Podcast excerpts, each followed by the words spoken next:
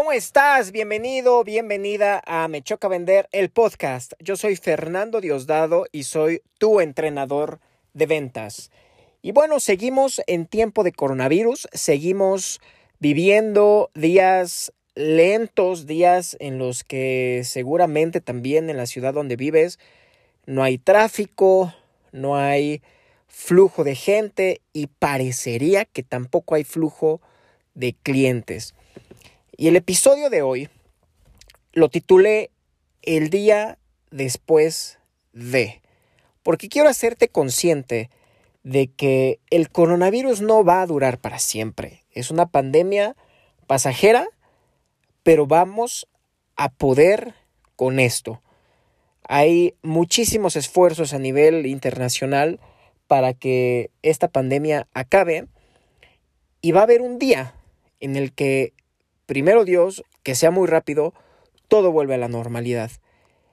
Y ahora déjame ponerme muy pesimista, pero si nada vuelve a la normalidad, entonces va a haber un día que ya se retoma la actividad económica como la venimos conociendo, o al menos empieza a generar un ritmo diferente, un, flujo de efectivo diferente.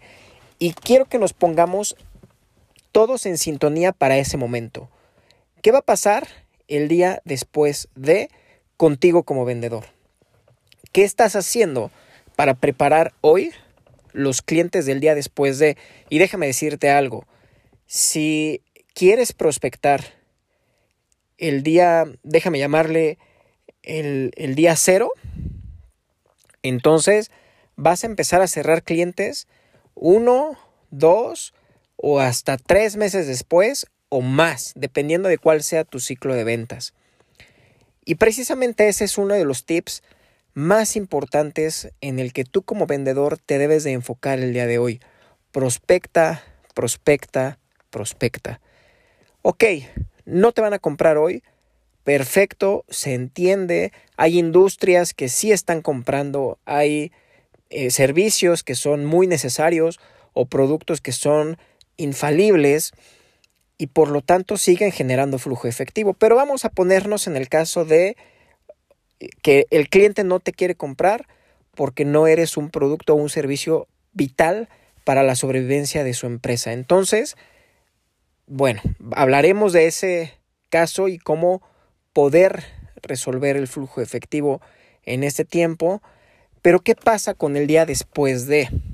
Y déjame platicarte que, que yo estoy viviendo en ese caso. O sea, al final del día, un curso de ventas para tu equipo comercial es una inversión, sí, por supuesto, pero ¿qué pasa cuando o pago eh, la renta o pago los sueldos de este mes o pago el curso de ventas?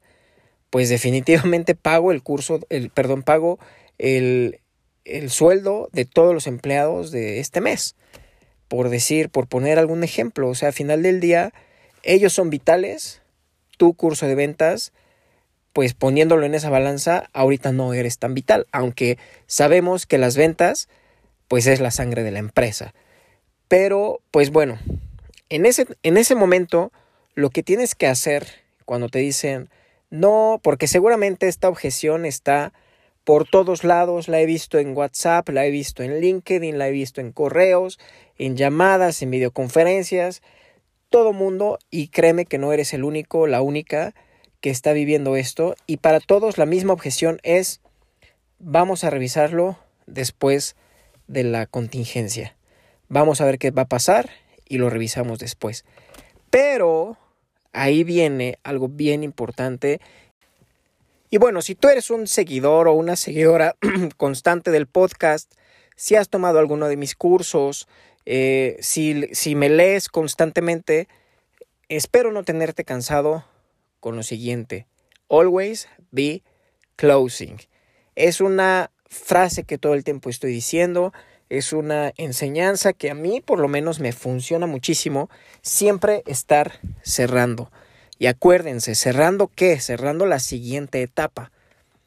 Y hoy, bueno, toca prospectar. Toca mantener en stand-by las propuestas que estaban ahí pendientes con tus clientes, pero ¿cuál es la siguiente etapa?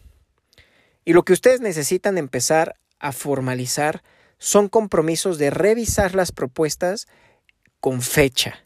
A ver, en México, y permítanme hablar, si tú me estás escuchando de América Latina, permítame hablar del caso de México. México tenemos la contingencia hasta el 30 de abril del 2020 y a partir del primero de mayo parecería que las cosas al menos pudieran empezar a retomarse un poco a la normalidad. No sé, y eso está en veremos, por supuesto.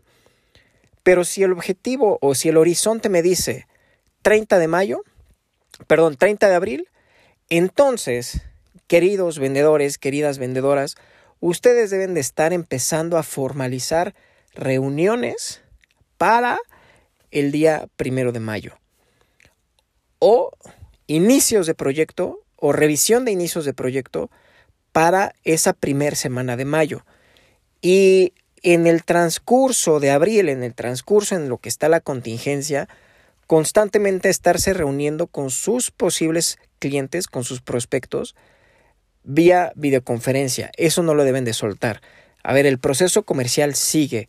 Dudas siguen, dudas del servicio. Eh, oye, ¿sabes qué? Ahorita no lo puedo invertir, pero me gustaría revisarlo contigo terminando la contingencia. Te dice tu cliente. Perfecto, señor, señora cliente, pero me encantaría poder entender previo a, o sea, durante este tiempo quiero capitalizarlo y quiero entender cómo puedo agregar valor a su empresa. Quiero entender, acuérdense, preguntas focus. Quiero entender em, ustedes qué escenarios están viviendo y qué esperarían del producto, del servicio que yo vendo ahora con este nuevo tiempo de la contingencia. Al final del día lo que ustedes están debiendo hacer es generar rapport con su cliente.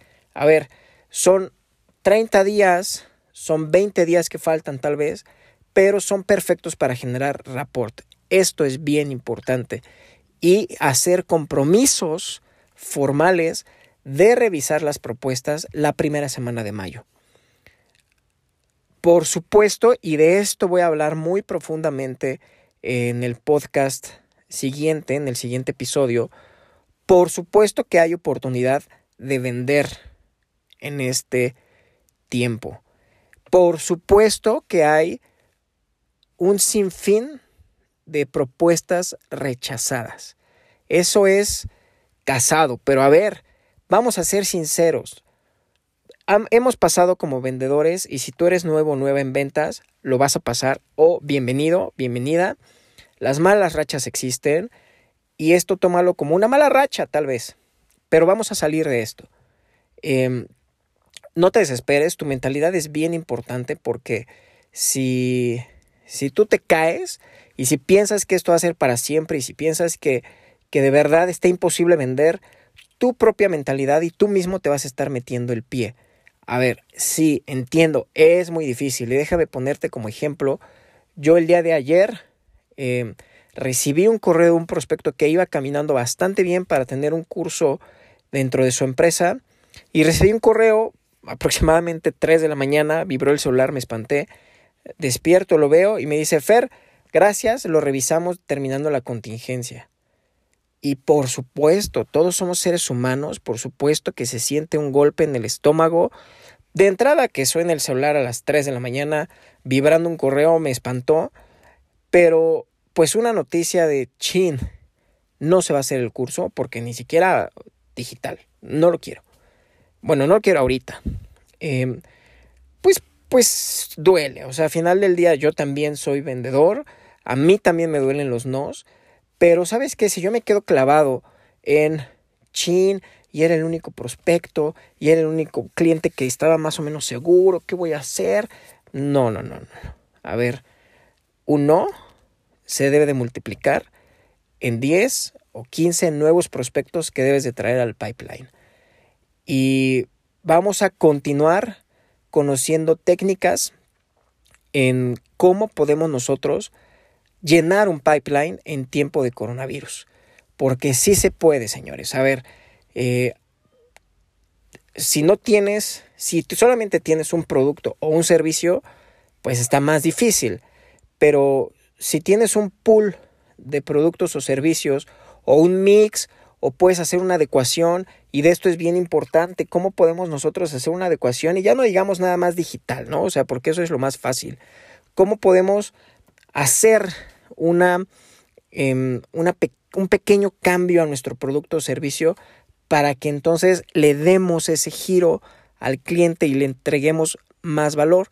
Pero ¿cómo vas a saber qué giro necesitas dar, qué ajuste necesitas hacer con el cliente?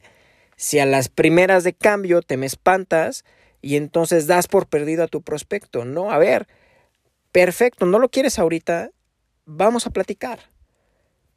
Oye, quiero entender tu negocio. ¿Por qué?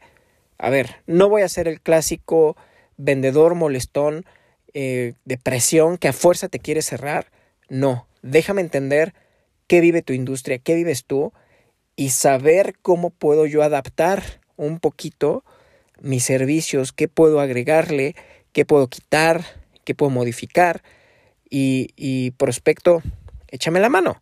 A ver, un vendedor que no tiene esa confianza con su prospecto, entonces es un vendedor que solamente va por el número, que solamente, que la, que la relación personal le está valiendo pepino. Y está mal, por supuesto que está mal. Nosotros como vendedores si perdemos una venta de menos, nos ganamos un amigo para toda la vida. Permíteme decirlo así de romántico. Pero debes de tener o de generar tal confianza con un prospecto de que ya estaba posible de cerrar, que le digas, oye, a ver, ¿por qué no cerramos? No es que yo te quiera presionar para que me compres a fuerza. Es que quiero saber qué está viviendo tu empresa número uno que seguramente está viviendo tu industria, porque entonces yo tengo que evolucionar hacia lo que ustedes están necesitando. Platícame, vamos a hacer una videoconferencia, platícame, quiero escuchar, quiero conocer tus prioridades, quiero conocer tus puntos de vista, y entonces sí lo enfocamos y, y puede haber un entendimiento tan alto que seguramente esa persona, en cuanto tú le agregues ese valor extra, te compre y te compre en tiempo de coronavirus. O mejor aún, que hagas una adaptación a tu producto, a tu servicio, a tu modelo de venta, a tu modelo de entrega, em, a tus tiempos de entrega, a tus tiempos de respuesta, no sé, no sé qué necesita tu industria. Pero ¿quién sí lo sabe?